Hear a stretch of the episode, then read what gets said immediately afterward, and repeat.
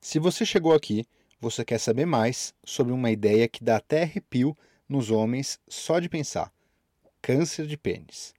Como é uma doença relativamente rara, talvez você não conheça ninguém que já teve esse tumor. E isso faz as coisas ficarem ainda mais misteriosas. Mas então, quais são os sintomas do câncer de pênis? E como descobrir um câncer no pênis? É possível ter câncer de pênis na adolescência? E por fim, o que fazer se você estiver com essa suspeita? Eu sou o João Brunhara, médico urologista, e esse é o podcast da Homens sobre saúde masculina. E hoje vamos tirar todas as suas dúvidas sobre o câncer de pênis. Bom, começando pela definição. Como todo tumor maligno, o câncer de pênis é um nódulo que começa a crescer sem controle do organismo e que tem a possibilidade de se espalhar para outros órgãos, o que chamamos de metástases. No caso do pênis, normalmente o processo começa como uma inflamação ou irritação crônica da glande, via de regra causada por má higiene e acúmulo de sujeira e daquela secreção esbranquiçada da glande que nós chamamos de esmegma. No meio disso, a presença de uma infecção pelo vírus do HPV, que causa verrugas, pode ser um fator a mais de risco. Na maioria das vezes, o câncer de pênis inicia como uma ferida na glande, e com o passar do tempo, além de não cicatrizar, ele pode se tornar um nódulo na glande, projetando-se para dentro do pênis, ou até mesmo uma tumoração na glande. Como eu disse, o câncer de pênis tem muito a ver com higiene. Por isso, em países desenvolvidos e em regiões com maior acesso a saneamento e educação, essa doença praticamente não existe. Porém, infelizmente no Brasil, nos últimos cinco anos, mais de 10 mil homens tiveram um câncer no pênis. Por isso mesmo, é urgente ressaltar a importância da higiene íntima. Não basta apenas lavar o pênis por fora, tem que puxar a pele, chamada de prepúcio, e lavar bem a glande no banho com água e sabão, sempre. E para adultos que têm fimose e não conseguem expor a glande, é necessária uma cirurgia de circuncisão para corrigir o problema. Caso contrário, essas pessoas terão maior chance de câncer de pênis, entre várias outras doenças infecciosas. Não é que a fimose causa câncer especificamente, mas ela dificulta a higiene e isso pode levar a um câncer. E com quantos anos se pode ter um câncer de pênis? Normalmente, essa doença demora tempo para aparecer e tem seu início geralmente após os 50 anos de idade. Sendo assim, alterações na glande em pessoas jovens não costumam ser um câncer e sim outros problemas, mas que mesmo assim podem necessitar de auxílio médico.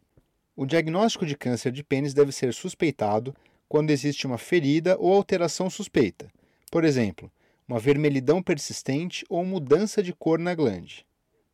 O mais comum é que essas alterações sejam doenças benignas, por exemplo, a balanite, que é uma inflamação da glande. Porém, é importante procurar um urologista para esclarecer, principalmente quando essa ferida ou mudança de aspecto já perdura por semanas. Outros diagnósticos de feridas também podem ser confundidos. Por exemplo, as infecções da sífilis ou do cancro mole, que causam úlceras no pênis. Porém, no caso dessas doenças, o tratamento com antibióticos deve curar o problema em no máximo poucas semanas. E por fim, alterações como a perda de pigmentação na glande são mais típicas do vitiligo ou de um tipo de balanite chamado líquen escleroso. Mas mesmo assim, requerem a avaliação de um urologista. No caso de uma lesão suspeita, é realizada uma biópsia, que nada mais é que a retirada de uma pequena amostra da ferida para análise. A partir dessa biópsia, fica confirmado ou descartado um câncer no pênis. Bom, e se for confirmado o diagnóstico na biópsia, quais são os próximos passos? Primeiro, é necessário fazer uma tomografia, que é um exame de imagem que vê os órgãos internos para avaliar se a doença tem metástases.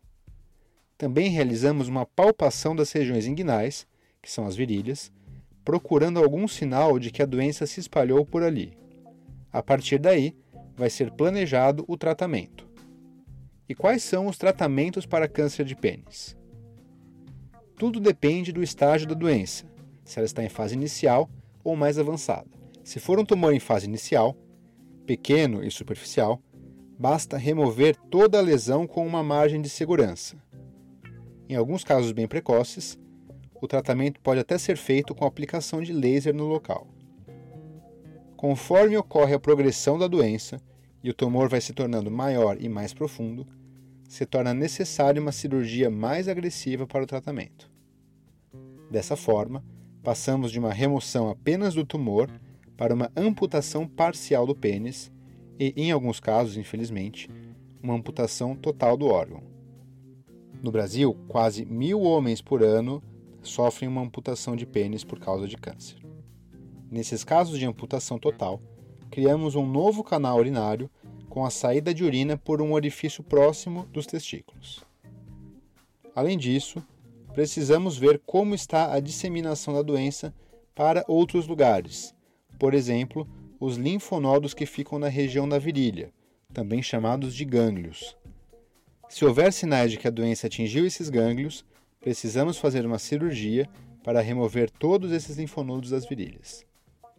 E se realmente for confirmado que a doença atingiu esses locais, é necessária quimioterapia em alguns casos, radioterapia também. E vale lembrar que a chance de cura é muito maior se a doença for tratada em fases iniciais. Ou seja, além de ser mais fácil, o tratamento é mais eficaz no início. E justamente por isso, não vale a pena ficar esperando a doença se agravar ainda mais para buscar tratamento. Se você tiver uma ferida no pênis que não cicatriza ou perceber alguma inflamação no pênis, procure um urologista e não fique esperando. E sempre lembre de fazer uma boa higiene do pênis. E se você tiver dúvidas ou comentários, continue essa conversa nos nossos canais no YouTube, Instagram, Facebook, TikTok ou no blog homens.com.br/blog. Te vejo lá.